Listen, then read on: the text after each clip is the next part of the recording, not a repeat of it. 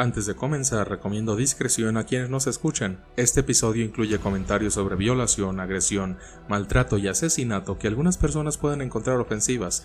Por favor, tengan precaución con personas menores de 13 años. También quiero mencionar que lo que respecta a las vidas de algunos de los asesinos seriales más representativos dentro de la cultura pulp, y a pesar de estar documentado y tener un respaldo de investigación psicosocial y de psicología criminal, son episodios que se comparten como medio de entretenimiento dentro del talante de crimen real, siendo uno de los propósitos comprender y no justificar los actos criminales, sin la intención de faltar al respeto de las víctimas de los mismos. Nuevamente, se recomienda discreción con la información presentada. Soy Memo Mejía, tu anfitrión y presentador de Argumentos Incómodos, un podcast donde tú y yo abordaremos temas incómodos que podremos alojar en nuestro repositorio de conocimientos inútiles, esperando que algún día sean de utilidad. Y está conmigo de...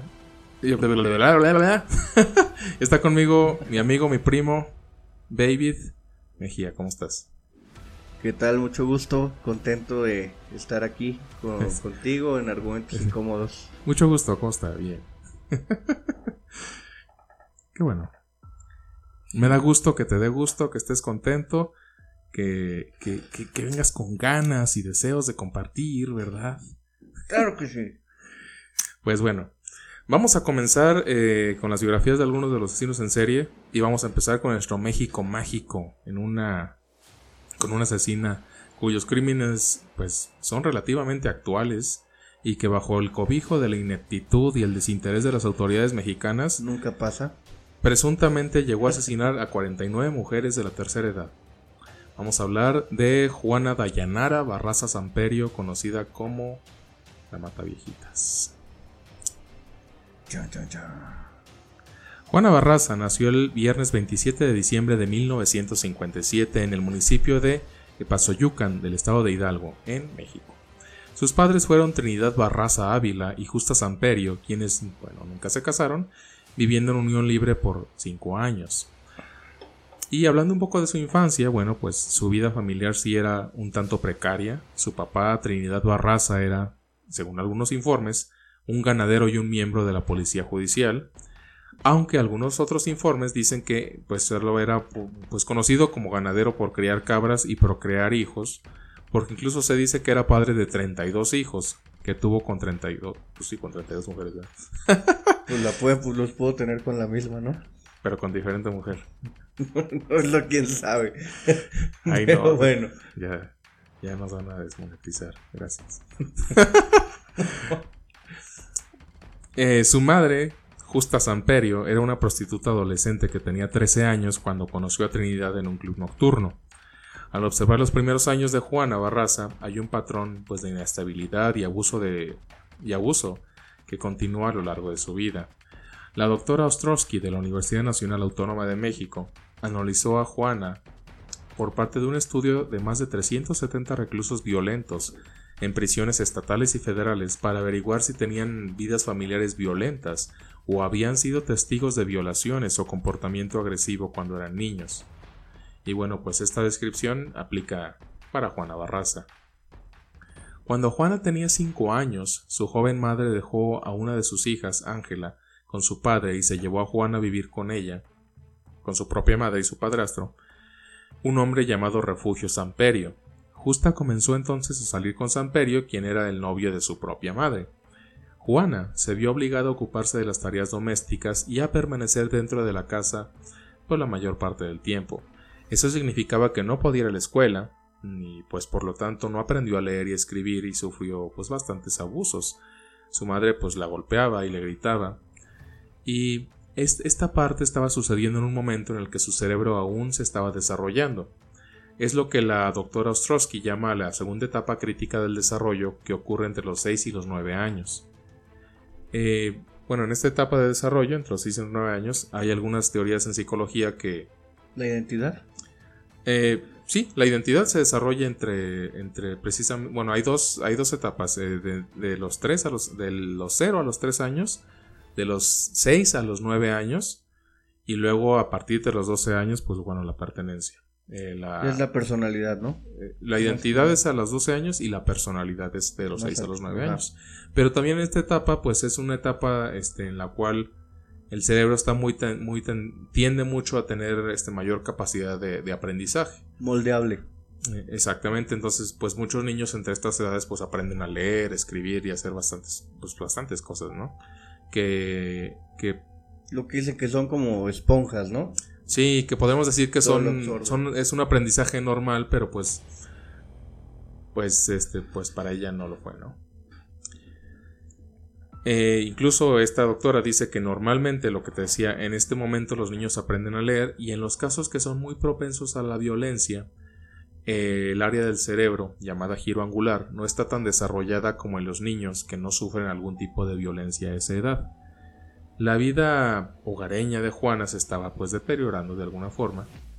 Su madre era alcohólica y dispuesta a hacer casi cualquier cosa para conseguir más alcohol.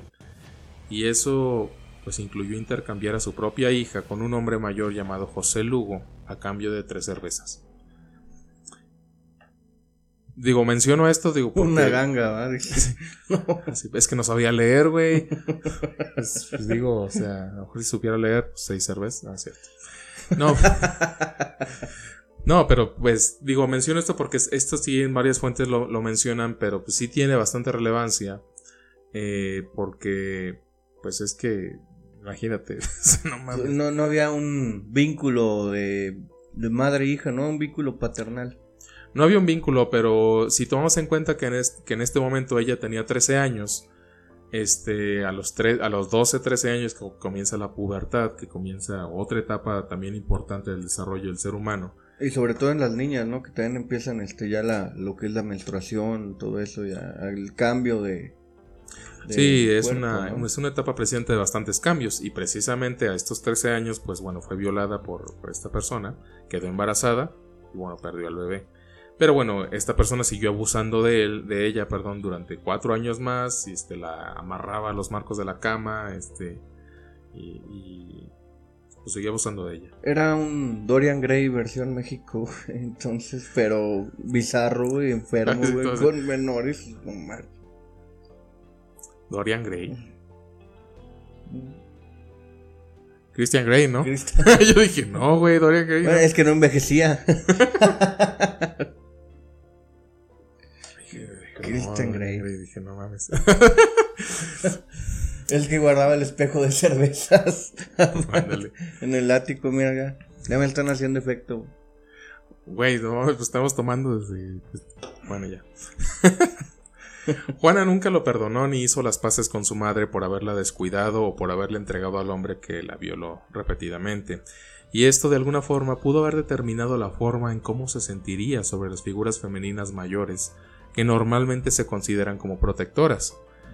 En 1973, cuando Juana tenía 16 años, José Lugo la violó otra vez. Bueno, ya la había violado muchas veces, pero la violó nuevamente, pero como consecuencia la embarazó de nuevo pero esta vez sí tuvo un hijo, José Enrique Lugo Barraza.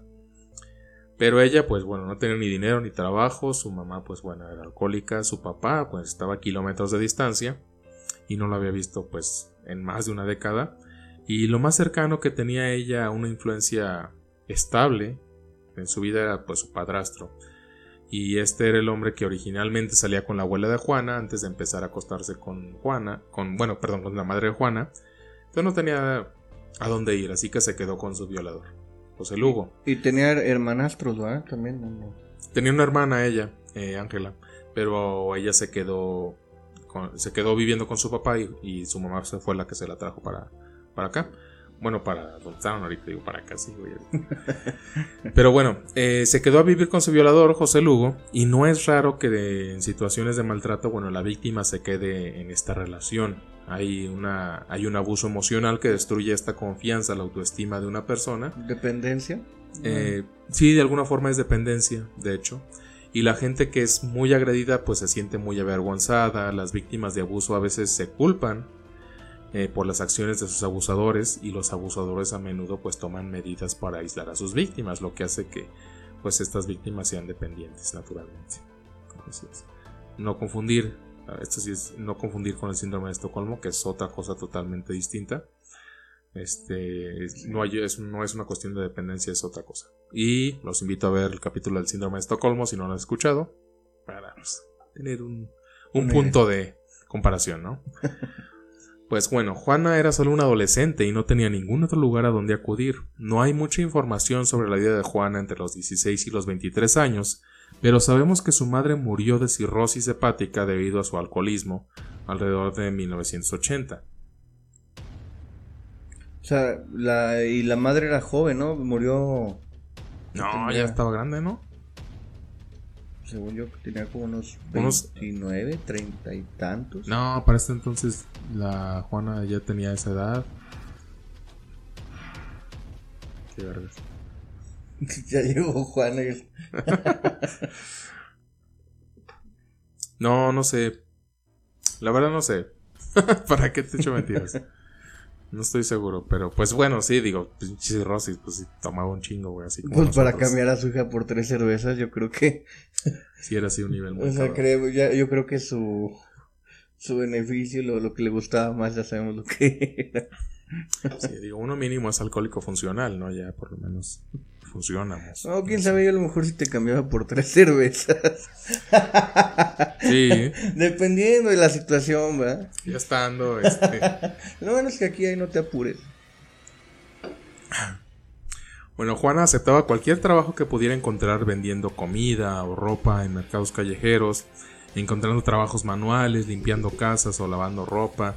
Y bueno, al final se casó con Miguel Ángel Barrios García, quien era, al parecer también era alcohólico como su madre, y pues también la golpeaba. Y bueno, esta es otra cosa, bueno, las víctimas de maltrato, pues en muchas ocasiones eligen nuevas parejas que abusan de ellas después. Y o se eligen relaciones, patrones similares. El mismo patrón va a repetir la misma, la misma situación, pero con diferentes parejas. Sí, pero el mismo patrón, vaya. Eh, y este abuso, bueno, eh, dañó su autoestima y le hizo sentir pues poco querida, ¿no? Estuvo casada con Miguel durante cuatro años y tuvieron una hija, Erika Erandi Barrios Barraza. Varios años después, cuando Juana tenía 30 años, su padrastro Refugio Samperio pues se murió. Sí, ya, ya valió, madre. Ella creía, estaba escuchando, no sé si te dije, no, no sé, no, no, no, a nadie le dije. Estaba escuchando un programa de entrevistas de Jordi Rosado porque sí, lo escucho, es mi gusto culposo, me vale verga.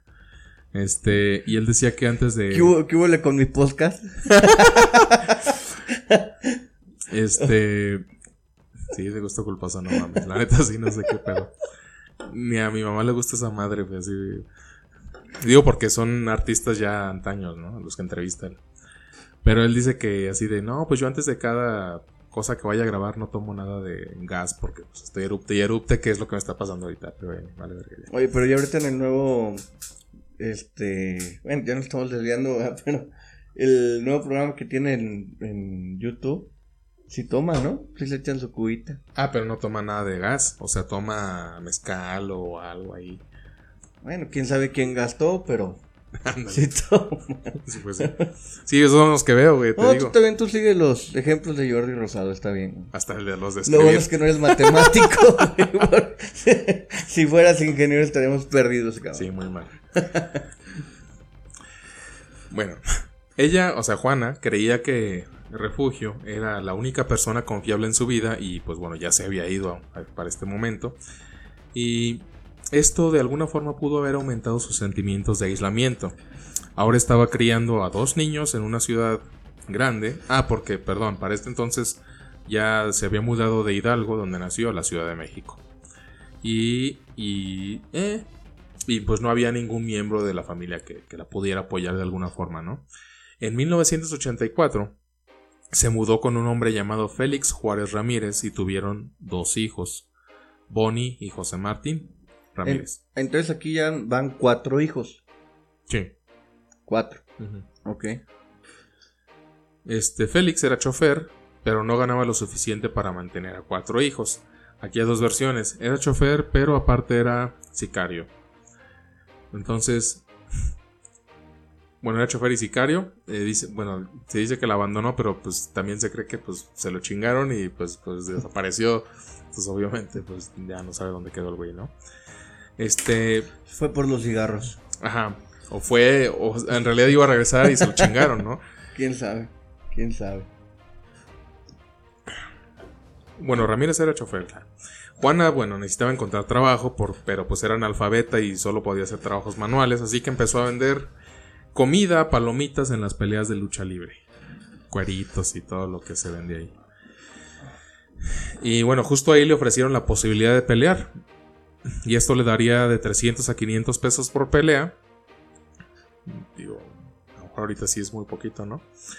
Pero eso era mucho más de lo que ganaba con las palomitas y la comida que vendía. Entonces Juan accedió y así es como nació la Dama del Silencio. Ahí estamos en qué fecha, o sea, mil, 1984 es cuando se va a, México, ¿verdad? Y ya más o menos como a esa edad es cuando empieza... Pero ya después, o sea, se, fue, se va a México, pero pasan de ahí cuatro, cuatro años porque estuvo con el con Miguel, con, bueno, con el... En el 88. Pues más, estamos hablando como, ajá, como del 88, más o menos. O sea, pon tú 88, 90. Ok. no, 88, sí, el 88. Este, bueno. Entonces, el traje original de la Dama del Silencio era color negro con una máscara de mariposa del mismo color, en honor a la Santa Muerte y los iconos que, que Juana tenía. Pero el traje con el que se hizo más famosa fue con el spandex color rosa que tenía fosforescente con colores eh, vivos en dorado y un antifaz en forma de mariposa también eh, dorado con rosa. Ella entrenaba dos veces por semana, levantaba pesas, hacía abdominales. Eh, en palabras propias de ella dice que llegaba a levantar hasta 100 kilogramos de pesas. Cuatro series de 10. corría, bajaba y subía escaleras y bueno, ahora que las cosas parecían estar saliendo bien, porque ella también... y, medía unos 70, ¿no? Estaba así, eso estaba... Está, está alto, como que todavía sigue viva. ¿Ah? No, estaba alta. Por cargar tanto se, se, achicó palo que es pequeña. No, sí, sí, es, sí es alta. y 100 kilos. ¿Cómo cuánto te gustaría que pesara? pues mínimo 100 kilos. Pues se levantaba su cuerpo fácil. Porque bueno, ahí en internet sale la foto también cuando estaba de luchadora. Sí está así bien. Pues así se ve, sí, sí, sí, pues bueno, ya más adelante hasta creían que era un hombre, ¿no? sí, no Bueno, entre otras pendejadas, porque pues, también se pasan de verdad.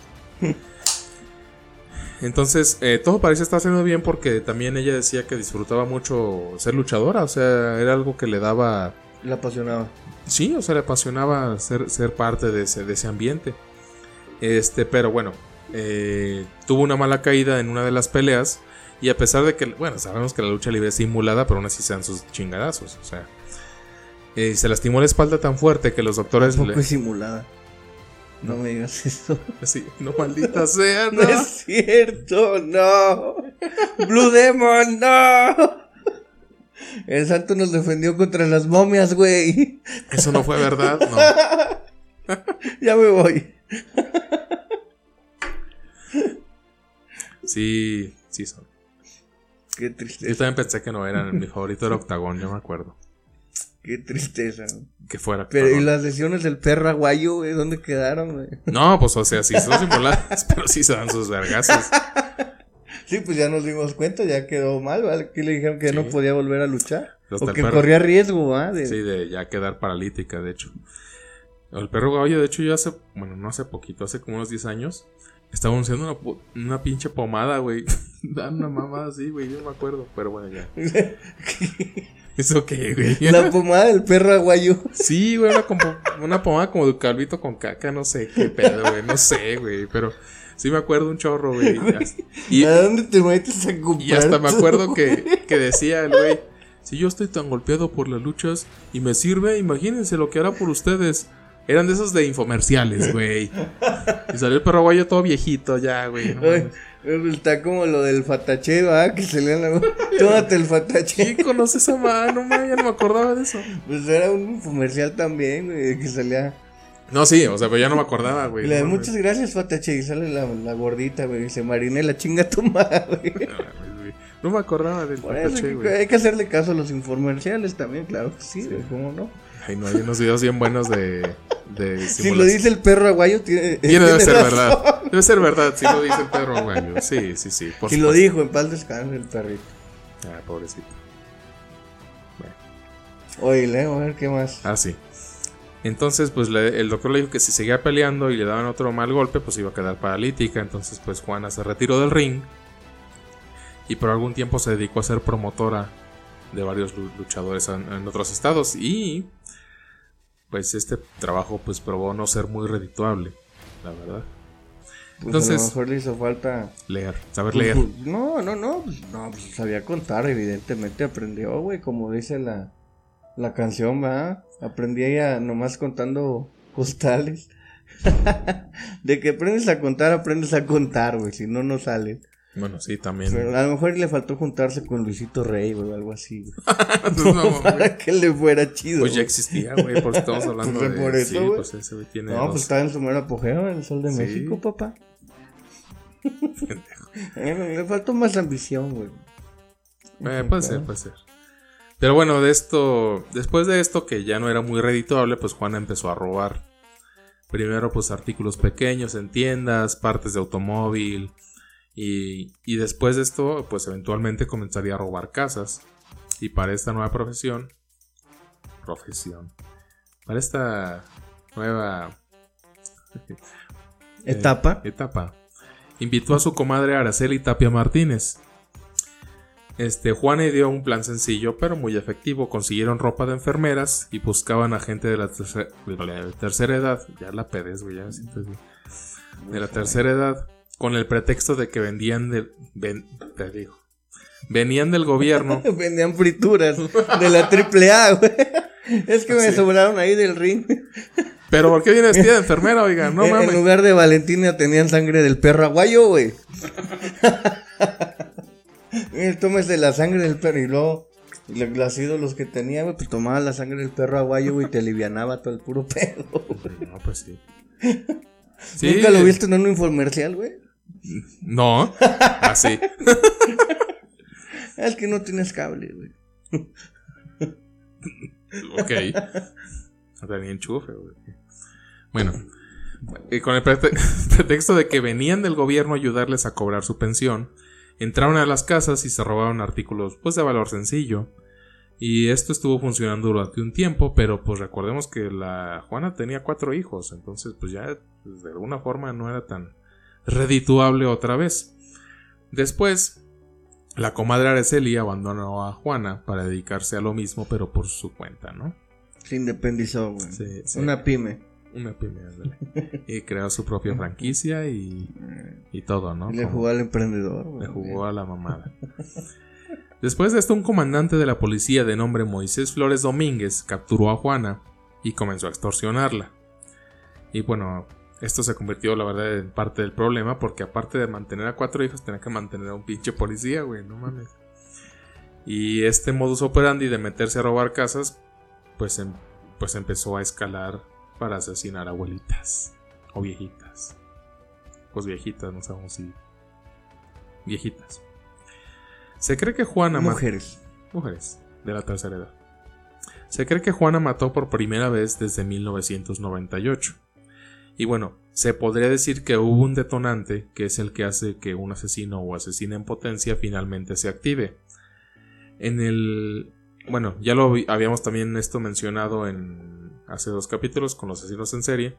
Si, los asesinos en serie ya tienen un eh, tienen una personalidad psicópata, pero Un no, bueno. digamos, la personalidad ya la tienen, pero siempre hay un detonante que hace que, que, pues que inicien en, Que esta explote parte todo, ¿no? Ya que, que pierda como todo el equilibrio y ya.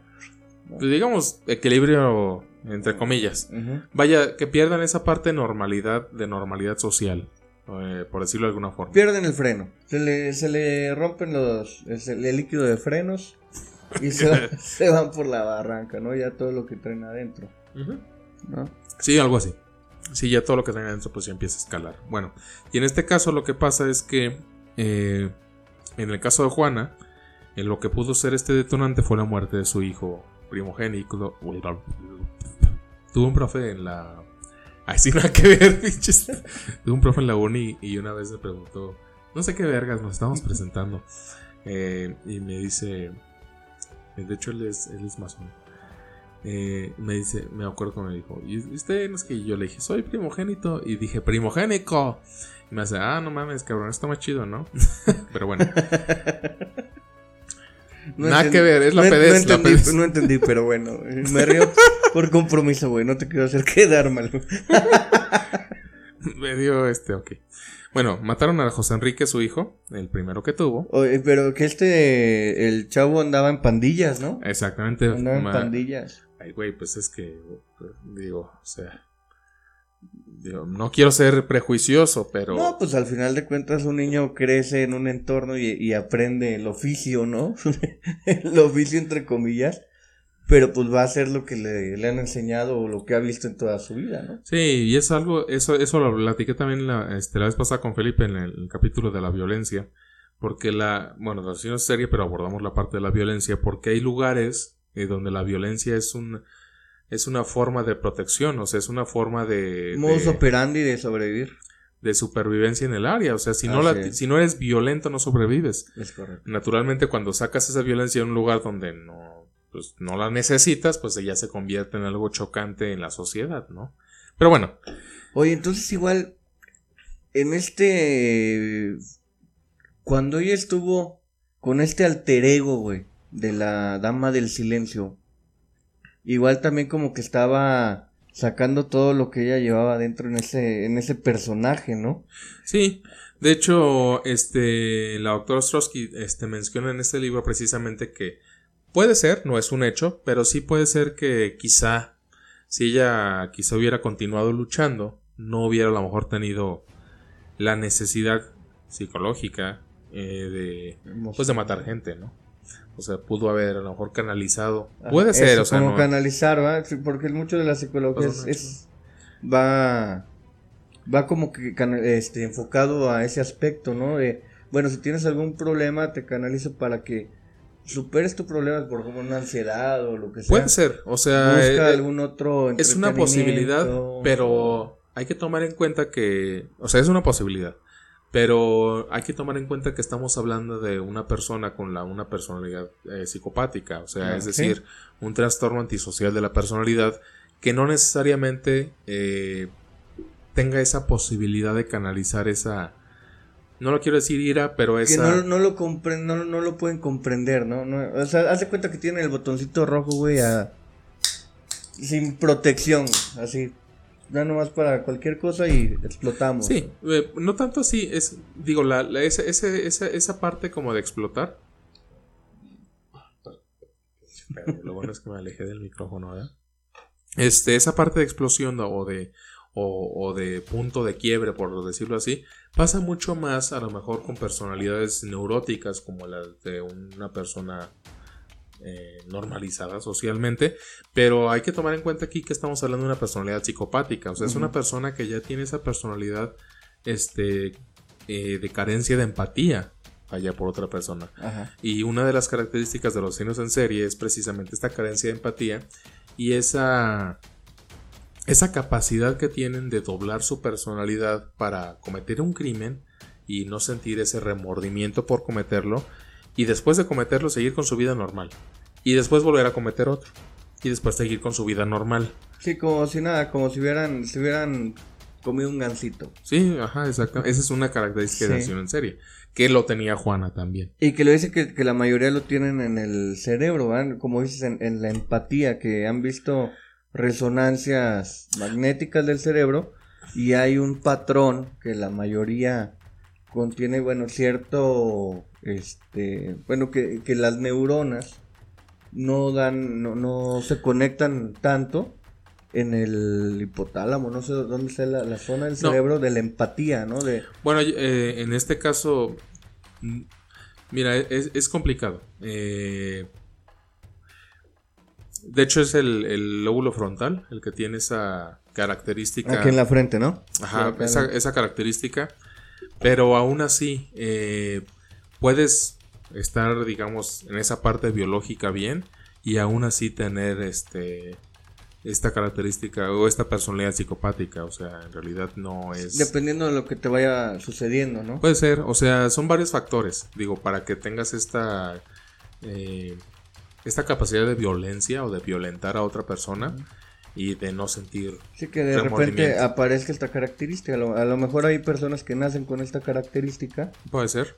Pero hay otras que a lo mejor se te puede crear dicha característica en base a todo el la violencia y el y pues bueno los problemas emocionales psicológicos que, que vives y sobre todo en la niñez, ¿no?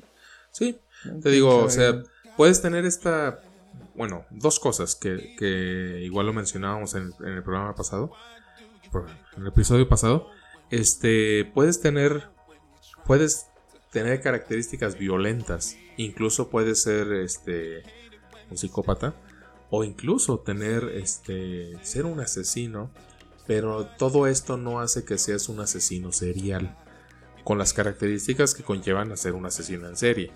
Los asesinos en serie, digo, no, no lo, son una forma de violencia que estamos representando, socialmente hablando. Eh, y no, digamos, no son un, no son un ente de estudio o no deberían ser un ente de estudio para estudiar por separado. Es decir, no es como que los asesinos en serie tengan características peculiares en, particular. De una persona normal. Eh, no digo que digas, estos son objetos de estudio porque es un ejemplo. Este es un ejemplo muy burdo.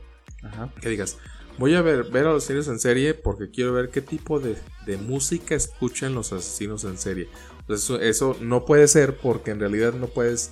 Ah, pues es como lo que decía, ¿no? Que la mayoría de asesinos en serie, su libro favorito era El guardián entre el centeno. Es una mamada. Y entonces que todos decían que si te gustaba el guardián entre el centeno. Exacto, eso este, Tenías tendencias, güey. Es una, es una pendejada. O sea, a eso me refiero. O sea, no puedes eh, clasificar. Generalizar. O, generalizar ese tipo de, comentarios, por ejemplo, con un asesino en serie, porque al final del día es una forma de violencia, pero no es. No quiere. Iba a decir que pues ya un silencio decente, se me olvidó decir. No pasa nada, no pasa nada. Tú estás erutando, güey, no vas a Es normal, Sí, discúlpame, güey. Ahorita lo pongo en silencio, discúlpame. Te disculpo, no te crees. No, así déjalo, ya que. Este, ya. Ahorita corto esta parte del podcast para que no se escuche. este, voy a editar esto, güey. O sea, no se va a escuchar. Bueno, pues saludcita. No, pues, sí, saludcita también allá. Sí, o sea, es una característica que tienen este que no debe ser generalizada, o sea, no, es correcto, no no habla, no quisiera hablar en términos de correcto e incorrecto, pero no es una forma de hacer una clasificación adecuada, o sea, es decir, eh, de, lo general a lo particular. Y es uno de los errores precisamente que cometieron las autoridades al hacer, hacer el perfil de Juana Barraza, eh, pero bueno, ahorita no me quiero adelantar, porque precisamente hicieron eso, o sea, dijeron, esto debe ser igual que el asesino de Francia, y, empezaron así eso. Sí, sí, sí, como antes, bueno, que ya eh, lo dijeron en el otro podcast, este, Felipe, va, como por ejemplo el libro de Lambros. Sí. Felipe, ¿verdad? Felipe, sí, perdón, Felipe. Sí, Felipe, ¿verdad? Sí. Sí, sí, sí. Que en el libro de te decía la fisionomía de un delincuente, güey. Sí, o sea, te digo. que si tenía ciertas facciones, güey, era asalto a casa, este, allanamiento de morada. Sí. Otras acciones era homicida, Esas mamás. Y, eso era válido en una corte, o sea. sí, claro, no, claro que fue válido. O, los linchamientos de Salem. Bueno, bueno. Que decían, bueno, que decían, bueno, vamos a ver si es bruja, güey, vamos a aventarla al, al agua, güey, y, si sale viva, güey, es bruja, güey, si no sale viva no era bruja, güey. ya sé. sí, entonces, pues en ese sentido, pues estamos también en pañales este, en el sentido de la psicología, porque bueno, de igual manera no se le está dando es que el enfoque que se debería de dar también en el sistema, no solo legal, ¿eh? sino sobre todo en las escuelas. Es que sabes Porque yo creo que se, deben de combatir primero las causas a, a, los efectos, porque si tú, si tú puedes poner un psicólogo en cada escuela, yo creo que favorecería también a canalizar y a visualizar cuando un niño está sufriendo violencia y poder poder salvar a alguno o algo así que ya no viva tanta violencia. Pero es que mira, pero eh, bueno, estamos en pañales ahí en ese aspecto también. Fíjate que yo más que estar en pañales, o sea, bueno, en pañales no les importa. Yo más que estar en pañales, yo, yo creo que es estamos desinformados. Es decir, Información hay y avances hay también.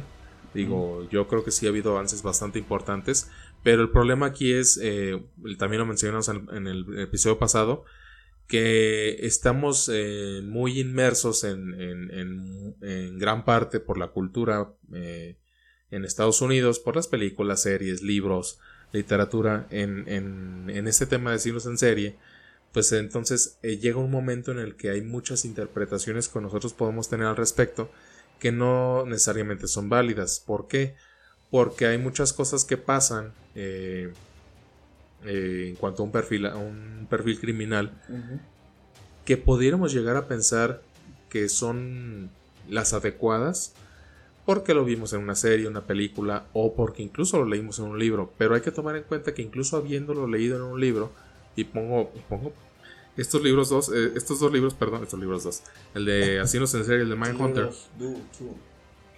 que si bien son libros de no, que si bien son libros de no, de no ficción, este, están hablando de una parte. ¿Y cómo se llaman y dónde los consiguen? A ver.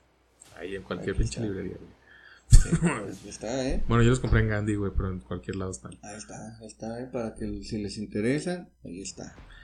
Este, estos libros abordan la parte del estudio del asesino en serie, cuando ahí sí estaban en pañales. Ahí sí no sabían ni madre.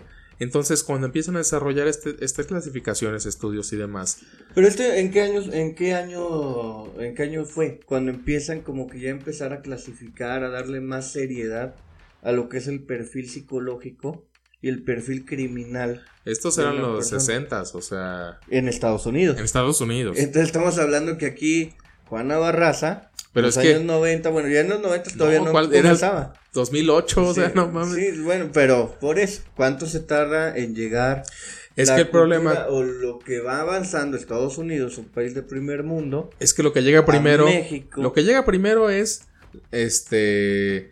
El entretenimiento. O sea, llegan primero películas, llegan primero. comercio, claro. O sea, llega primero eso. Mercadotecnia, sí. Pero el problema aquí es. Este que mucha o gran parte de la investigación que se hace al respecto, eh, por ejemplo, de estos libros, es, es, una investigación que se hace en función de los 60 O sea, entonces, si yo, por ejemplo, como criminólogo en este 2000, bueno, en este, en este caso, en el 2005, 2003, me estoy basando en, por ejemplo, en esos dos libros para crear un perfil criminal, pues sí estoy bien cabrón, de pendejo. estamos hablando que Estamos hablando que hay los manuales de, de psicología, ¿verdad? Manual de diagnóstico y todo. Sí. Y que en ese tiempo la, también la homosexualidad era un trastorno.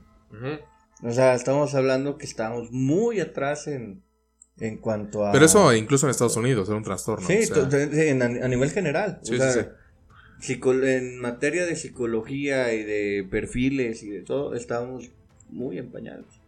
Va.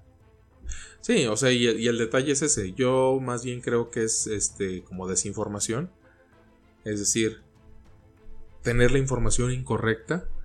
Y la otra es, eh, en parte, digo, porque todavía hay un, hay un criminólogo muy, muy bueno aquí en México que se llama. ¿Cómo se llama acá? Aurelio Coronado se llama.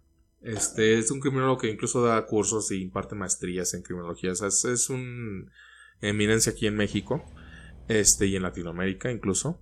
Y, él precisamente habla de esta parte de, de, la mala interpretación que hacemos este, en general. La, indebida.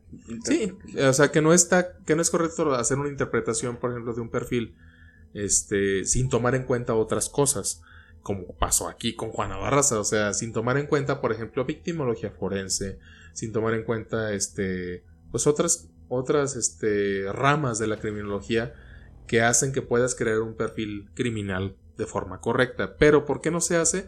Porque en parte es algo muy que requiere mucho trabajo, que requieres muchos especialistas, que toma mucho tiempo y pues lo que quieres es rápido, ¿no? Y más rápido porque pues hay presión del gobierno, pues hay presión de el derecho al debido proceso, un chingo de cosas, o sea que, que es que también lo mencionamos el, el podcast pasado, que es complicado de seguir por tantos crímenes que hay. O sea, llevar un proceso adecuado. Así es. Y si le agregamos la parte de Hollywood, de la literatura, y que el asesino, y que Hannibal Lecter, y que pues hay mucha desinformación, incluso para los profesionales de la salud, incluso para los profesionales este, este, en, en el aspecto de derecho, incluso. O sea, hay mucha, mucha desinformación y mucha, este... Yo, yo te puedo decir, por ejemplo, un caso en particular, que, bueno, tuve conocido que llevó el, asunto, que le dicen al niño, estaban viendo si el niño sufría algún maltrato, si sufría de violencia. Y cuando le hacen las pruebas que son las proyectivas, la batería de, bueno, dibuja cómo, cómo estás con tu papá, ¿no? Y el niño se dibujó con un cuchillo al lado del papá. Ajá. Sí. Entonces en ese momento pues la psicóloga se entra en shock. Y dice, oye, pues qué onda con este cuchillo y todo, ¿no? Y se armó un alboroto, ¿no? Ajá. Y al final de cuentas, por lo, lo que tú comentas, que tiene que ser rápido la, este, el, diagnóstico psicológico, todo esto. Ajá. Pues emite su diagnóstico, pero después sale que en realidad el papá era jornalero. Sí, entonces utilizaba el machete para ir a la pizca. Claro, entonces el niño iba y le ayudaba con el machete claro, claro. a cortar. Entonces, y por ese caso son cosas bien sensibles que como dices, o sea, estamos claro. este desinformados. sí, sí, sí, totalmente. Desinformados y apresurados, o sea, por tener cosas rápido. Pero fíjate que eso es, es, fíjate que eso no es eso pasa súper es algo bien común, ¿eh? O sea, algo bien sí es súper común. Y pasa mucho con las pruebas proyectivas porque muchos eh, profesionales de la salud o colegas este le dan la interpretación a las pruebas proyectivas y ya. O sea, para interpretar una prueba proyectiva tienes que tener en cuenta un contexto ah, detrás, este, una previa entrevista con el, con el la, vida que han tenido. Muchas cosas. y, y, después de ver la prueba y, y, darle su interpretación. Y las pruebas proyectivas, pues son psicoanálisis, ¿no? Tienes que dar interpretación, pero nada más así por ver. Entonces, por eso pasan mucho estas cosas. Eh, y que aún así eh, esto no te da la pauta para dar una interpretación eh, sobre la violencia, vaya, de alguna forma. Oye, ¿te imaginas si todos nos hiciéramos pruebas proyectivas y este... Yo creo que sería lo mejor, ¿no? Es que Por ejemplo, en, cierto grado, este, tener la cultura, eh, porque es una cultura, o sea, tenemos la cultura de ir al médico tal vez, ahorita del, del hacer ejercicio, de cuidar la salud, ¿eh? Así. este, pero no tenemos la cultura de la salud emocional, la salud psicológica. Entonces, yo, este, bueno, me da a pensar que tal vez pues, demasiados de nosotros saldremos con alguna cuestión este relevante, ¿no? Algún síntoma, cualquier cosa. Mira, sobre todo ahorita bueno que dicen de la pandemia, depresión, eso, pero ya nos estamos viendo de otra cosa. Sí, no, eso es sí, digo, digo sin a lo mejor ya no alejarnos mucho del tema, pero sí todos tenemos algo, eh, nadie somos sanos completamente en el términos mentales, o sea, en cuestiones este, emocionales o mentales, pero digo, hay que tomar en cuenta que también eh, desgraciadamente eh, una de las cosas que no tomamos en cuenta es que, y por lo cual tampoco este, a lo mejor buscamos ayuda, es porque de alguna forma somos funcionales, socialmente hablando, normativamente hablando. Sí, sí, eso es como, sí, es un patroncito. Me levanto, trabajo, descanso, bye. y eres funcional, o sea, tú mismo incluso te lo puedes decir. Y entonces, como eres funcional, a lo mejor piensas que no hay nada mal en lo que tú haces o no te sientes, te sientes de la verga, pero sigues haciendo lo mismo de siempre y, y no te das cuenta, ¿no? Pero eso, bueno, eh, digo, ya, igual, insisto, sin alejarnos mucho del tema, eso no da pie a que tengas una personalidad psicopática. O sea, puedes ser una persona neurótica, eso sí, y que en algún momento, eh, como dices, se te va el freno y sí puedes a lo mejor cometer un crimen, pero no por eso eres un asesino serial. Puedes ser un asesino múltiple. Los asesinos múltiples son diferentes a los, seriales porque ellos no son psicópatas, no todos. Sino que ellos son neuróticos que en algún momento sí se les... Eh, por alguna situación se les cambia la, Por ejemplo, los que se unen a las sectas y todo esto, ¿no? Eh, eso, es otro tipo de personalidad, por ejemplo. no, son psicópatas. Ah, o sea, sí, son muchas cosas.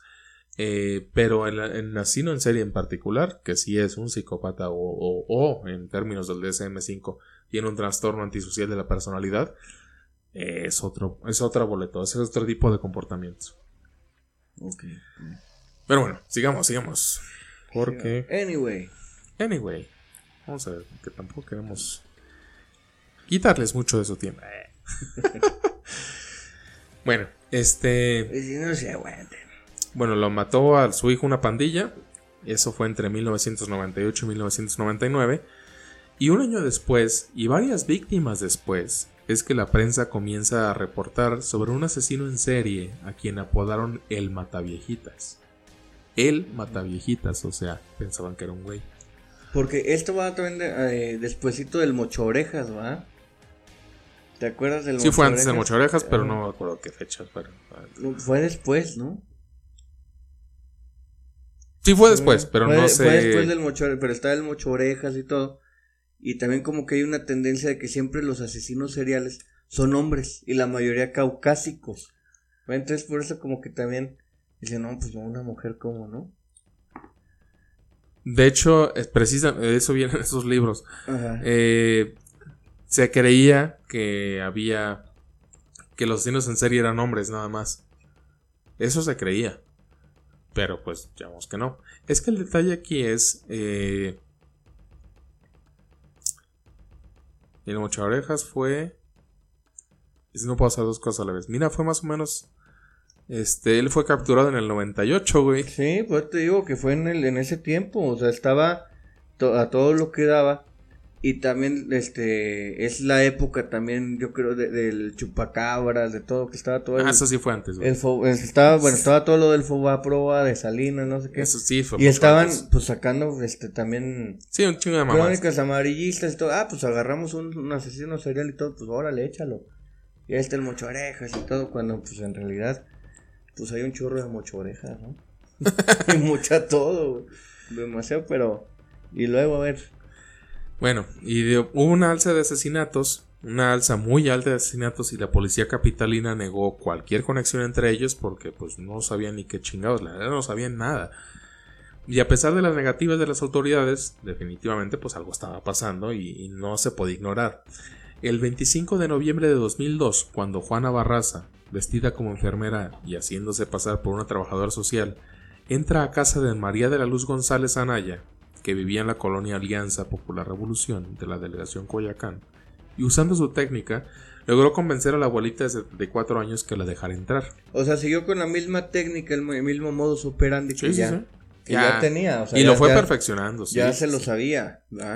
En un punto, la anciana hizo un comentario denigrante hacia Juana, y ésta no perdió el tiempo y se abalanzó a ella aplicándole una llave de lucha libre y la estranguló Ah, eh, de hecho fue la que la de, la, los testimonios que dio Juana Barraza fue que la señora le había dicho, este, le iba a pagar 20 pesos. Ah, eso, esa es otra señora. Ah, esa es otra señora. Sí, es otra. Ah, ok, ok. Sí. pero sí, pero sí, o sea. Son las cervezas. Luego le aplicó la hurracarrana, bueno, el mataleón, ¿no? Yo el mataleón, yo creo, sí. El mataleón.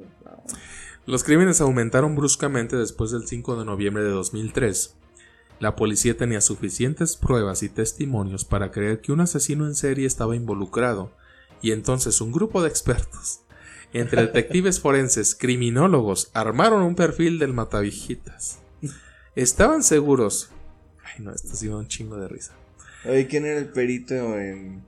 ah, ahorita te digo quién era. El doctor Chapatín. Estaban seguros de que buscaban a un hombre entre 1,70 y 1,75 metros de altura, de complexión robusta, sumamente inteligente y calculador. O sea, no sabía leer Juana, ¿eh? Probablemente. Pero bueno, ¿eso qué tiene? Güey, bueno, eso es otro mito que ahorita. que ya lo mencionamos, pero ahorita lo confirmamos. Probablemente con tendencias homosexuales. Porque luego aprendió a leer, ¿no? Que se viste como mujer.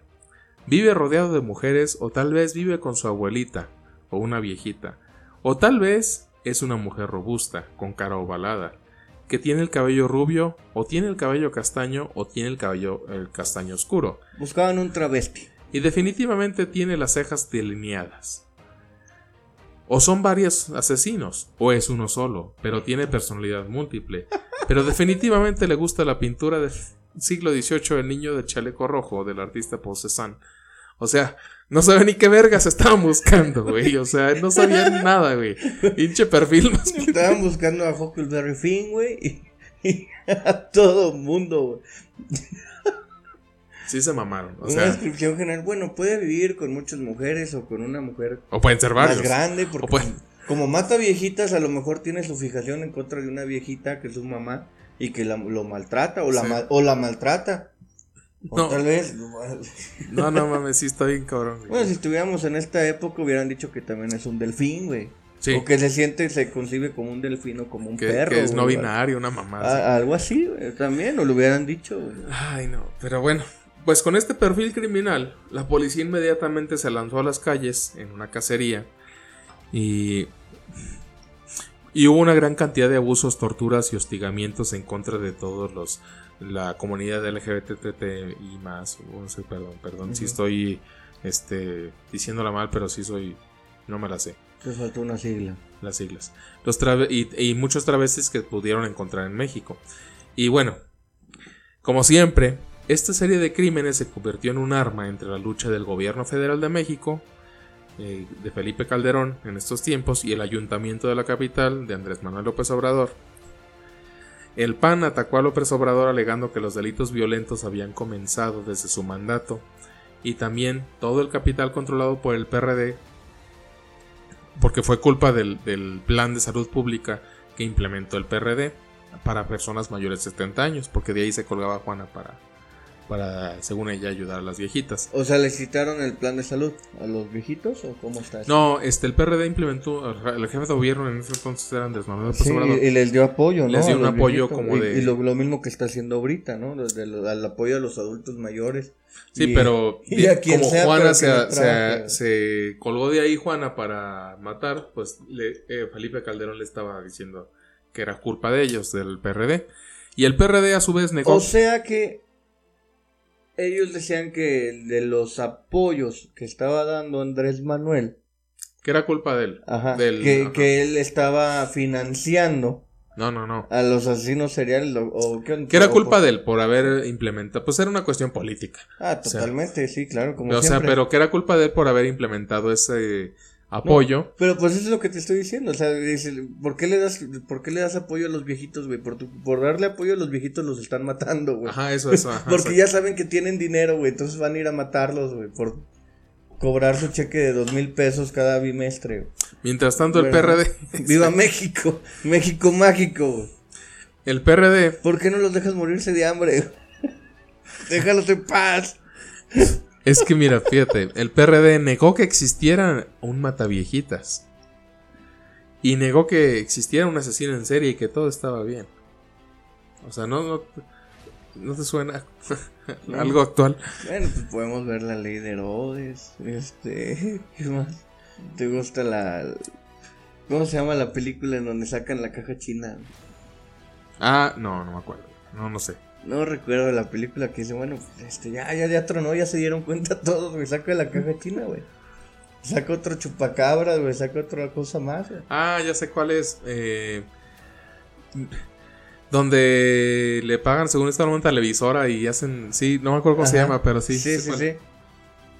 Entonces, pues es, es así como va, pues tú tienes que, tú niega todo, güey, hasta que truene, güey. Ya cuando truene, Pues ya. pues vete al cuarto poder, güey. Pues el, problema aquí es. O sea, entre que estaban acá en su desmadre, pues Juana siguió perfeccionando su modo de matar. O sea, se ganaba la confianza de sus víctimas y, y seguía abordándolas días antes de que las atacara. Todas sus víctimas tenían más de 60 años y una vez dentro de su casa las estrangulaba primero usando llaves de lucha, después cambió su método y utilizaba un estetoscopio porque pues fingía que era enfermera. O algún mec... O algún mecate o algo. Jordi ¿no? Rosado, perdónalo, por favor. He usado que no sabes ni que existo ni nada, perdóname. Lo curioso es que se nota. Pero ya leí tu libro, ¿qué huele con mi podcast? No, la No neta, me olvides. Está bien que sí, tengo un gusto culposo con su programa, pero no, no chingues, güey. O sea, no, no mames, güey. Bueno, ¿qué huele qué con Juana Barraza, güey? Lo curioso es que se nota un aire enorme cuando ves las fotos de la escena del crimen de Juana. A veces golpeó a las víctimas tan brutalmente antes de asfixiarlas en sus casas que quedaron completamente moradas. pero luego en la mayoría de los casos las posaba, ya sea en la cama o en un sillón. Este, y esto es, esto es una característica de Un sello. La firma, sí, le La dice firma, la firma. sí, una eh, en serie dependiendo de lo que traiga en la cabeza, güey. O sea, ahí sí, de, ese ya es de cada asesino. ¿Y cómo los ponía o qué? Este, haciendo llaves de lucha libre. En el caso de Simona Bedoya Ayala, incluso puso un banquito abajo de sus piernas para que éstas no colgaran de la cama. O sea, de alguna forma, por lo... No quiero caer en la parte de interpretación de escenas de crimen pendejas como las de CSI, del Sí. programa. Porque no funciona así. O sea, en realidad no funciona así. Bueno, bueno, tú da tu interpretación. Al final de cuentas, no creo que vaya a ser peor, güey, que la interpretación que dio la fiscalía. Pero sí, o sea, de alguna forma ella... Hay asesinos en serie que durante su periodo de enfriamiento, es decir, entre una víctima y otra, sí entran en una parte como de depresión. No de culpa, de pero de depresión, como que sí les da para abajo después de haber matado a alguien.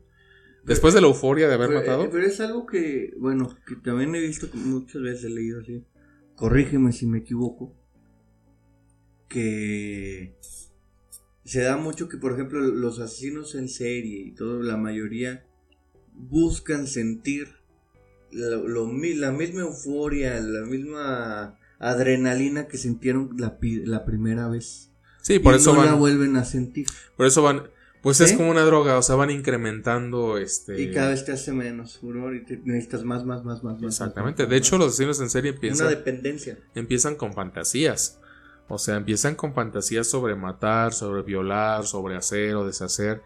Y este. Y llega un momento en el que ya esas fantasías no son suficientes. O sea, ya necesitan entrar, llegar al acto. O sea, ya matar a alguien para este, sentir esa euforia. Obviamente no sienten, como tú bien lo dices, y este, no en esos libros, eh, bueno, en otros libros de allá de criminólogo, este Vicente Garrido, una verga en España. Este habla precisamente de esto. O sea, ¿Lo conoces? pues es una eminencia en España, güey. No lo conozco. No digo, pues, estás hablando de más, pero bueno. Pues, ah, bueno, sí. Sí, es una eminencia allá en España. En, pues es un referente, de hecho. Ok, ok.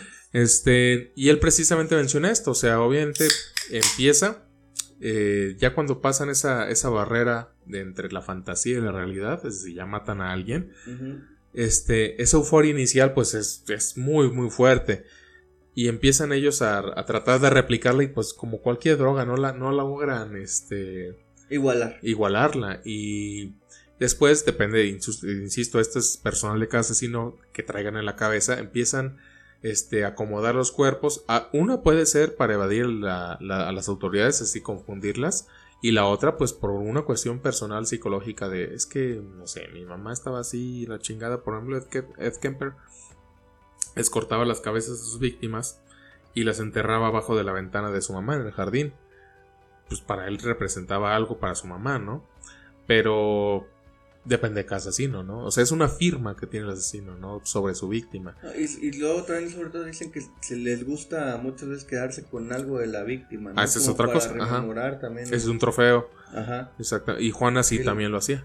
O sea, Juana mataba a las viejitas y se llevaba algún recuerdito de, de las señoras. Dice, dice el libro este de Ostrowski que se llevaba las figuritas de las señoras que tienen, o sea, los... los si ves que las señoras... Ah, sí, los angelitos. Ajá, esas sí, mamadas. Sí, güey. No, sí, tienen siempre esos angelitos cachetones. Esas mamás, ajá, esas figuritas como de, de cerámica que tienen las señoras. sí, Sí, sí, sí, sí, sí, sí. hace, hace cuenta. Sí. Como has visto la película de la boda de la abuela, güey, algo así. El testamento de la abuela. Ay, qué asco, güey. No, sí, Eh, vi una parte, pero. Es bueno, es bueno. No, no, no, güey, no son A no. uno de los nietos le quiere dar su colección de figuritas de cerámica, güey. Haz de cuenta, güey, pues ya chingó, güey, Juana Barraza. Ay, no, que, que, ay, no puedo con esas películas. Bueno, al menos no veo a Jordi Rosado, pero bueno. Yo sí, yo acepto que es un gusto culposo. A el cine mexicano sí me gusta. Oye, pero bueno, No, eso- ¿qué dices? Este, mata a esta víctima y le pone un banco. Ah, le pone un banco para que sus piernas no cuelguen porque la, la mató en la cama. o Pero por eso, en la cama, o sea, está acostada. En la cama o cómo está en la cama. Está acostada y las piernas colgando en la cama, así, no sé, o sea... Pero ¿para qué les pone un banco? güey? Para que las piernas no cuelguen, o sea, las pone el banco en la- las piernas. O que como si estuvieran las piernas nada más paradas o que estén flexionadas las rodillas. o sea, está, en flexio- está o acostada sea, en la cama eh, la está en víctima. la, en la esquina de la cama. Y eh, flexiona las rodillas y le pone el banco Sí, a las ajá, piernas. ajá, sí, sí, sí, para que no cuelguen. ¿Qué pedo? Ah, bueno, insisto, o sea, esa parte puede, digo, Pero, insisto, no ¿por, sé. qué se- ¿por qué sería? Puede ser una cuestión como de como de arrepentimiento o de cuidado hacia la persona mayor, como de, pues, sí, ya sé que ya la mató. Tienen unos códigos bien retorcidos, o sea, la neta, los asesinos seriales como que de repente tienen sus códigos muy retorcidos este, en cuanto a su modo operandi. Entonces, puede ser que esta parte de la firma, La firma. que esta parte de la firma vaya en función precisamente de esto. O sea, de. Pues de que no le cuelguen las piernas. A la. A otra víctima le puso los, los pies debajo del tapete. No sabemos si es para que no se. Según ella, para que no se le enfríen los pies. O sea. No. No hay este. una. Porque bueno, aquí también te podrías ir a lo esotérico. Porque como bien dices, por cuando era la dama del silencio, Ajá. este, tenías la, la máscara de la Santa Muerte. Y entonces hay, hay varios rituales también que... Ajá, bueno, sí de- puede ser. y, y que ya entrando a esta índole, bueno, el banco podría representar algo más en la forma esotérica. E igual el tapete encima de los pies. Sí, o sea, te digo, Porque bueno, todo no. tiene una, una representación. Claro, ¿no? claro. Sí, te digo, no hay. ¿Quién Cada asesino tiene su. O sea, como dices, su, su firma, su, Su issue. Sí, su situación, digamos, psicológica, y hay algunos que lo hacen para evadir eh, a, las, a las autoridades, es decir, para que se confundan. Y otros para que los, los agarren, ¿verdad? No, y otros porque para hacer, Para retarlos. pues para hacer, digamos, entre comillas, su obra de arte, o sea, su, yo fui, este, este es mi, pues mi, Mi, mi legado. mi- lo que voy a dejar en Sí, este sí. De hecho, sí, ¿eh? Se ve bien cabrón. Pero bueno. Eh, Bueno, una vez que Juana había terminado su proceso después de que mató a su víctima, buscaba objetos de valor para robar. Esto no es común en un asesino en serie, o sea, el asesino en serie tiene otros motivos, pero en este caso, pues bueno, porque los motivos de un asesino en serie no son económicos. Sin embargo, pues como te decía, como te decía fuera de cámaras, Juana es única, es, es una asesina en serie única, no hay ninguna otra. Aparte que es mujer. Ya, para que es mujer, pero no hay ninguna, ninguna otra en el mundo. O sea, en el mundo no hay ninguna ningún asesino en serie que. Que, se hay- sepa, que la hayan agarrado. Bueno, que se sepa, obviamente. Este, que tenga estas características. Este.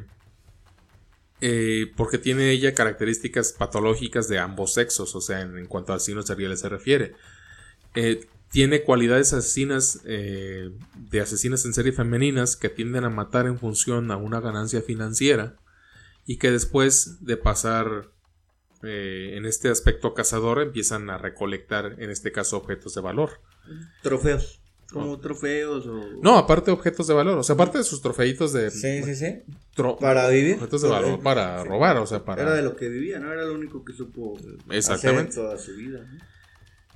Eh, y luego aparte tenía las características de un asesino en serie varón que era más sádico, sin el aspecto sexual. Hay, eh, hay- fuentes que dicen que sí abusó sexualmente de las víctimas, sin embargo yo no creo, eh, por el perfil eh, que tenía ella de, de a lo mejor querer matar, o cuestiones psicoanalíticas de querer matar a su madre con las viejitas, ¿no?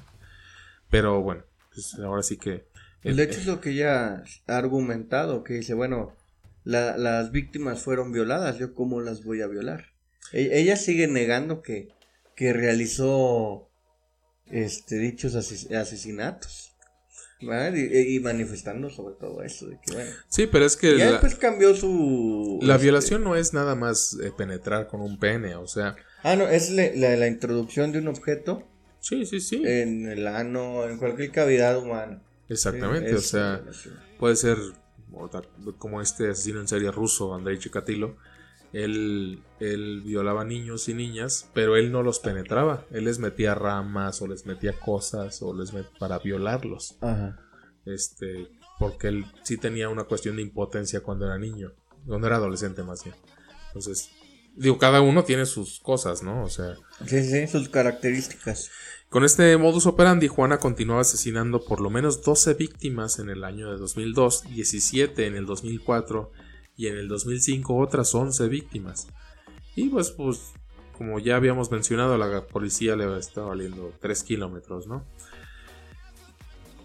Empezaron a crear chivos expiatorios para ser confrontados con otro ataque de la mata viejitas, como el caso de Matilde Sánchez Gallegos, una enfermera del ISTE,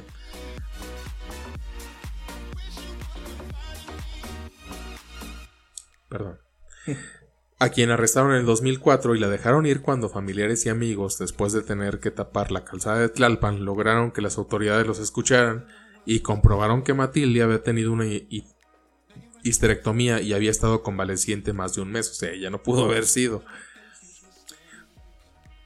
Cuando Juana Barras iba a asesinar a María del Carmen Cardona, lo más absurdo es que a pesar de que Oye, pero eh, a Matilde fue la que también habían detenido y que usaba pelucas que le decían que. ¿No? ah, ok, ok, ok. Entonces, creo ya vamos a llegar a, ahí. Juana Barras iba a asesinar a María del Carmen Cardona. Lo más absurdo es que, a pesar de que, contrario al perfil criminológico que ya dijimos, Juana no era para nada muy inteligente ni muy calculadora, ya que dejó múltiples huellas digitales en varias escenas del crimen fue vista por decenas de personas, incluso una vez hizo las dos cosas al mismo tiempo mientras se disponía a atacar a una víctima. Llegó la hija de María, de esta viejita que iba a matar, quien traía una radiografía porque se había roto el brazo. Ay, ahí dejó las huellas digitales, ¿no? sí. sí, sí, a ver. Asumiendo que Juan era enfermera, porque venía vestida de enfermera, le enseñó la radiografía para que le diera su opinión. Y Juana tomó la radiografía y dejó sus pinches huellas digitales. Y luego al no saber, pues obviamente qué chingo estaba viendo, dijo, ah, este, me tengo que ir. Y dejó a dos testigos ahí y las huellas en la radiografía. La policía no podía dar con ella y fue hasta el 28 de septiembre de 2005 que las cosas cambiaron. Cruzó la línea que no debe cruzar cualquier criminal o asesino en serie, que es la línea de la pobreza o la línea de la gente que a nadie le importa, y se había metido con la clase alta. Su víctima fue María del Carmen Camila González, quien era señora, una señora de clase alta y era la mamá del criminólogo Luis Rafael Moreno González, quien había sido director general de servicios periciales de la Procuraduría de Justicia del Distrito Federal. Estás pateando este, la canasta de los huevos de oro. Sí, y digo, desgraciadamente así es. Desgraciadamente, hasta que ya. Bueno, desgraciadamente, no creo. No, o sea, a lo que me refiero con desgraciadamente es que hasta que no pasa, le pasa a alguien de la clase alta, es Ah, cuando ah, las sí. autoridades voltean a ver, ah, no, está pasando a, a este ver qué pedo. pasó. Sí, sí, sí, sí. O sea, y muchos así, también lo mencionaron en Tristemente. el episodio pasado, o sea, si empiezan a asesinar a lo mejor gente, eh, gente que son prostitutas, mendigos, esa gente que realmente ellos no le dan la importancia, pues realmente nunca pasa nada. Este, hasta que cometen algún error o lo que quieras, ¿no? En este Sí, caso, pues y generalmente, bueno, muchos asesinos seriales que tienen muchas víctimas en su haber, la mayoría también se van con prostitutas, ¿va? Que sí. dicen, pues una prostituta menos, alguien menos, vámonos. No vamos a, a crear un eco en la sociedad porque no van a estar los medios, no van a estar nadie. Todo sigue igual. gente que está al, al borde o a las- en las orillas de todo este también lo hablamos la, vez pasada en toda esta parte capitalista que no producen o no aportan entre comillas nada a la sociedad o que no son sí. importantes porque incluso muchos asesinos se sienten con la tarea de acabar con ellos como el asesino de Green River este pero bueno pues pasó esto no y ahora sí todo el peso de la ley iba detrás de ella. Comenzaron una campaña para prevenir a la gente de la tercera edad llamada Operación Parques y Jardines. Porque la policía pensó o asumió que el asesino buscaba a sus víctimas en los parques y jardines. Una Genios. Genios, claro. Una persona que estaba siendo proactiva era el procurador Bernardo Batis. Bueno, pero ¿sí lo hacía en parques y jardines o no? Para empezar, antes de haber dicho ese comentario, o sea, al igual me, me puede echar para atrás, porque bueno, según yo, este era, nada más iba de casa en casa. ¿eh? Sí, o sea, sí, sí tenía su, digamos, coto de casa, es decir, de casa de cacería, no de casa de casa. Ajá. de hogar. Este, o sea, sí, sí veía a la víctima que pudiera ser propensa a, o perdón, veía a la persona que podría ser propensa víctima de ella. Este, pero no las buscaba en los parques y jardines, o sea. Pero igual nomás fue el nombre de la operación, ¿no? Pues es que la operación fue porque ellos pensaban que sí las buscaba en los parques y jardines. Y bueno, una persona, este, el procurador Bernardo Batis propuso pagarle de 100 a 200 pesos a las señoras de la tercera edad para que sirvieran de carnada. Un cebo. Güey, pero es una mamada, güey, no mames. Para que sirvieran de carnada para la mataviejitas. No sé qué es de aquí, señores. Vamos a esperar que un asesino serial llegue con usted, la lleve a su casa y después vemos si. Sí, sí aplica o, qué. Nada más dígame, ¿tiene dinero o no? Si no, para no perder el tiempo. Si le van a pagar 200 pesos, sabemos qué tipo de viejitos estaban buscando y cómo iba a terminar todo. Chale, sí pasa. Obviamente no funcionó, o sea, bueno, ya. O sea, digo, no funcionó triste o, afortunadamente. Un factor que afectó muchísimo fue la, la, pues, la, parcialidad de los policías, porque ellos seguían buscando un transvesti. O sea, ellos estaban seguros de que. Como te dije hace rato, ¿eh? Un transvesti. O sea, que el Matavijitas era idéntico al caso de Thierry Paulin, un asesino en serie francés de los 80. Pero Thierry Paulin era un tipo pues, que pues, se drogaba, se metía de todo, se ponía hasta el culo y luego iba a matar viejitas para asaltarlas y comprar más droga. O sea, él, pues sí, pon era un asesino en serie, pero realmente no tenía un más objetivo que matar para, matar para robar, ¿no? Para ese entonces, o sea, bueno, las, y aquí volvemos a lo mismo, las autoridades decían, ah, pues si este asesino en serie pues es así, pues igual el que tenemos aquí es igual. Sí, eh, las autoridades que compraron su pack de Yu-Gi-Oh! Vieron a los monstruos, güey, los compararon y dijeron, este es el que más se asemeja y ya está, ya está el trabajo hecho, güey. Sí. y ya, ¿para qué, ¿para qué seguimos investigando y para qué seguimos rondando? Esto no es ninguna novedad, güey. Vámonos. vamos a lo que ya está hecho, güey. Sí, y aparte, lo peor es que pidieron apoyo de las autoridades francesas para que les dijeran, no, es que es igual o no. O sea, para eh, este, para el estudio de, este asesino en serie. Porque ellos seguían creyendo que era un güey. Para ese entonces ya hasta tenía un cómplice esta Juana Barraza, José Francisco Torres Herrera, alias el frijol, quien era su taxista particular y a cambio de recibir parte del botín de los robos, pues él la llevaba a las casas. Pero él sabía que las mataba. ¿Sí sabía? No se sabe. Eh, dice oh. que no se sabe si él sabía que las mataba. Porque según tengo entendido, él, niega todo. Él sabía que, que robaba. Ajá. Eh, y que nada más quería ir por complicidad del robo y allanamiento. Bueno, ya el allanamiento no ya será nada más el robo. Porque la dejaban entrar. Ajá. Sí, sí, sí. Ah, pero. El día de la captura de Juana, Ana María, una viuda de 84 años, preparaba el desayuno a su joven inquilino. Después de tomar el café, cada uno se dirigió a sus labores del día. Este chavo era mesero en un restaurante. Era estudiante. Ajá, pero pues ajá, trabajaba de, de, mesero. Ana María se fue a realizar sus compras al mercado alrededor de las 11 de la mañana. Y Juana pues estaba merodeando por ahí. Y entonces vio a las viudas regresando del mandado. Entonces no eran parques y jardines, eran mercados. Pues por eso, güey. Juana merodeaba y la vio eh, que regresaba del mandado, se acercó a ella y le ofreció ayuda y Ana María aceptó. Una vez en el interior del departamento, Juana le comentó que se dedicaba a hacer servicios de lavado y planchado. La anciana le ofreció pagar 20... ¿Se la planchó? y dijo, sí, ah, bueno. Se fue planchada. La anciana le ofreció pagar 22 pesos por la docena de prendas, a lo que Juana replicó pues, que era muy poco dinero. Y como respuesta de la anciana, solo escuchó que Ana María refunfuñaba. Así son siempre las gatas, quieren ganar demasiado. Y Juana comenzó a golpearla físicamente a la viejita en la cara. Y luego tomó un estetoscopio que estaba sobre la mesa, igual que las anteriores, y la estranguló.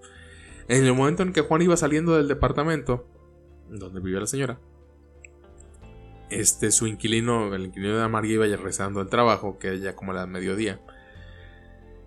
Y cuando él se la cruzó, pues como que sí notó como algo raro. Pero no fue hasta que entró al departamento que vio a su roomie con la cara toda desmadrada. Y Muerta, piso- ¿no? Pues sí. Y el piso lleno de sangre y inmediatamente salió y corrió detrás de Juana. Eh, vio a los oficiales Ismael Alvarado y Marco Antonio Rosales, quienes la persiguieron y detuvieron a Juana. Y así fue como agarraron a la mataviejitas. No gracias a las operaciones Parques y Jardines ni a nada, ni fue gracias a un civil.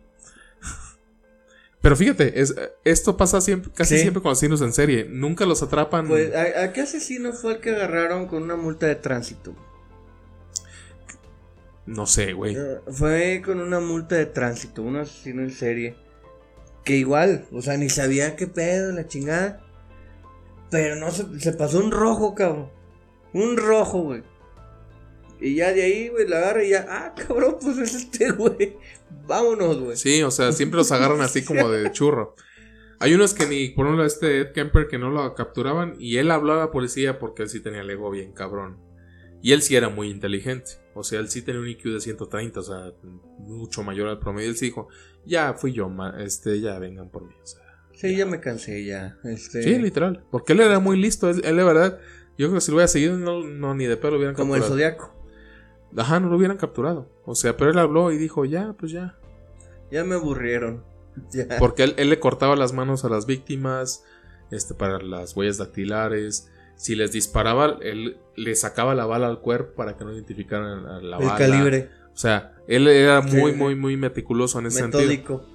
Y luego le cortaba la cabeza a la víctima, el torso lo aventaba en un can- Los dientes, va, también quitaba todos los dientes. Las cabezas las enterraba en su jardín, pero los torsos este, las enterraba en otro lado. O sea, muy, muy, muy metódico. Pero bueno, él era de los pocos que sí tienen un IQ muy elevado. O sea, realmente un asesino en serie, como Juana o como cualquier otro, tiene un IQ normal. O sea, no son genios como regularmente se piensa. O sea, realmente son personas normales. O sea, son psicópatas, sí, pero no son con una inteligencia superior, ni mucho menos. Simplemente, como podemos ver aquí, es mucha ineptitud. O sea, porque hay muchos asesinos que, incluso en Estados Unidos, que la policía realmente dices, güey, neta. O sea, no mames. No, y que siempre los tuvieron al lado, ¿no? Pues o sea, tú puedes ver los, este, casos sin resolver o cosas así que te dicen, no, hombre, este, que estaban en el, en el archivo muerto y que al final de cuentas tuvieron al asesino en las narices, en las narices y lo dejaron ir porque decían, no, este, esta persona no fue, vámonos, güey. Sí, sí. ¿Cuántas veces pasa aquí, verdad? No, Y y, y aquí y al allá. de, de- de necesitamos un culpable, Ah, claro, también. agárralo este, ¿verdad? Bueno. Y ya con eso ahí nos la, nos la llevamos. Sí, ya, ya con eso ya la sociedad ya se calma, ya tenemos al culpable. Y si siguen los asesinatos, pues quizá que un imitador. Sí. Es un imitador. Pero bueno. Bueno, en la casa de Juana encontraron diversos recortes de periódicos sobre sus ataques. Aunque ella no sabía leer ni escribir, guardaba las notas de los medios publicados este, de sus asesinatos. Y además encontraron un altar a la Santa Muerte y a Jesús Malverde. A Santa Muerte y Jesús Malverde Jesús Malverde es el que De los narcos. de los narcos, ¿verdad? Sí. El número total de sus víctimas se calcula, no es un hecho, que es de 48. Ella solo admitió haber matado a Ana María, la última que la, pues con la que la cacharon, Ajá. y este, pero al final le pudieron imputar 16 víctimas gracias a las huellas digitales y otras pruebas este, que, que tuvo. En, esto fue en marzo de 2008 y fue sentenciada a 759 años de prisión y 17 días.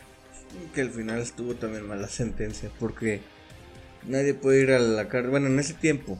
Nadie puede ir a la, cárcel por tanto tiempo. Lo, lo máximo de prisión eran c- 50 años. O sea que ella podría salir. Que te gusta como a los 98 años. Ahorita con la edad. Más o menos. Sí, pero Bueno, si sigue, si sigue viva, ¿verdad? pues sí. ¿Quién sabe, güey?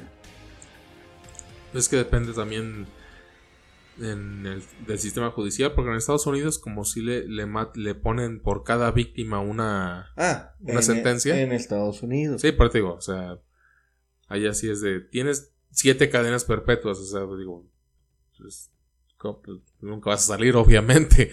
O sea, o tienes siete penas de muerte, güey, o no sé. Sí, claro. Dependiendo del estado en donde estés. Exactamente.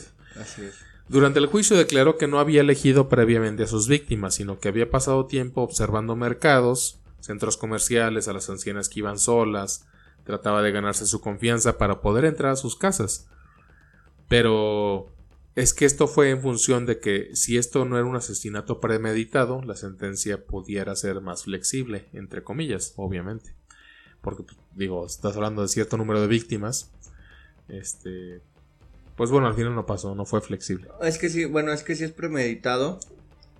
Este, no te pueden, eh, como que. e- Ella iba más que nada que la declararan como inimputable. Una, una persona mal de sus capacidades mentales. Sí, de hecho, Este, que de cualquier momento explotaba y que no podía tener una. autocontrol. Eh. Exactamente. Era, era lo que le tiraba también ahí el, el- el abogado. Pues de hecho sí dice que ella había planeado los asesinatos, bueno, se confirmó, y los, fix- los fiscales conectaron a Juana con 11 asesinatos, las huellas de las, las huellas Dactilares. dactilares, mientras que la defensa trató de hacer un caso en el cual ella no era mentalmente eh, estable, vaya, para ser juzgada. Intentaron usar sus antecedentes de abuso para explicar sus asesinatos y como estrategia, pero pues es- bueno, ya hemos visto, no solo en películas, en la vida real, que esta estrategia pues sí es común de la defensa para sacar pues cierta ventaja, ¿no? De, del estado mental de, la, de, la, de los este, acusados, ¿no? Después de que Juana Barraza fuera declarada culpable, Bernardo Batis, o sea, el que era procurador de la Ciudad de México, dijo que se sometería, o sea, Juana, a una serie de estudios psicológicos y pruebas de equilibrio para tratar de comprender por qué se vio obligada a matar mujeres de edad avanzada.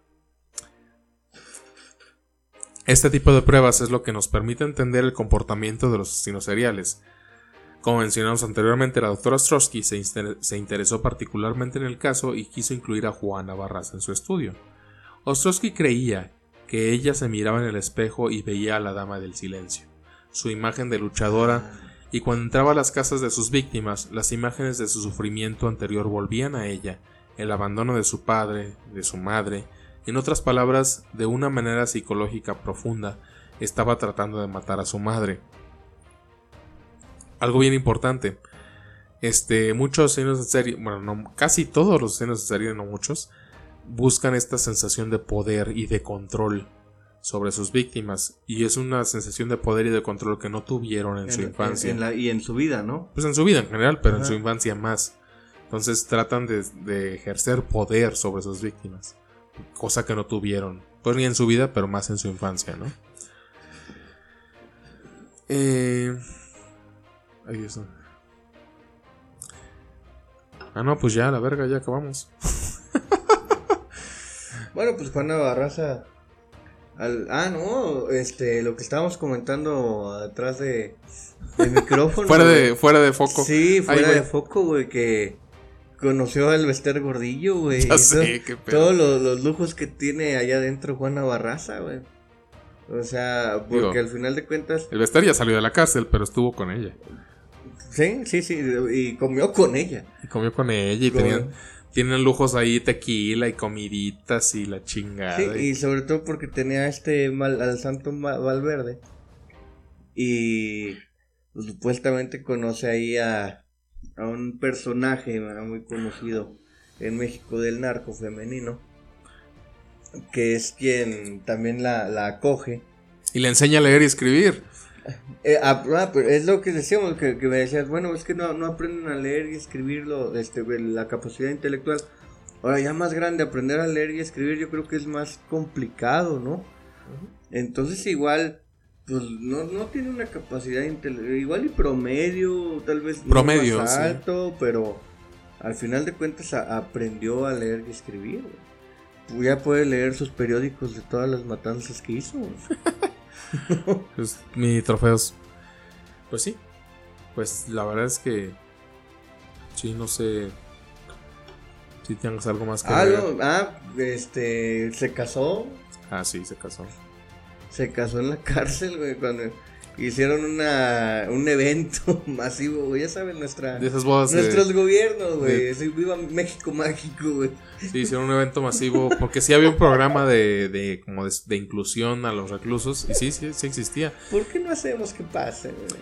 Y este, como para re- poderlos reinsertar en la sociedad y que tengan em- este, ese empatía y la chingada, ¿no? Hicieron una boda masiva, precisamente como dices, este, varias parejas se casaron, ella se divorció al año. o sea, Si que- se casa y se divorcia el año. Digo, pues qué pedo, güey. No lo aguantabas en la celda, güey. Ni estaban juntos. Sí, güey, qué pedo. Sí, está así, ok. Bueno, pues güey, si todavía hubiera, hubiera causales de divorcio, güey, ¿cuál sería, güey? Sería muy interesante. Y no me ve, güey. No me pone atención. No trabaja. Porque se, se casó con otro recluso, güey. Sí, sí, claro. Pero bueno, yo creo que iba sobre todo a, a calmar la- las aguas este carnales, ¿no? De que tuvieran un Eh, este visita conyugal, ¿no? sí, sí, se vieron como algunas veces. Como que por ahí iba, ¿no? De que vamos a meter así la jaula de hámster y que tengan visitas conyugales con los otros reclusos, güey. Sí, sí. O sea, viva México mágico, güey. Sí, fue un programa precisamente del gobierno de Obrador.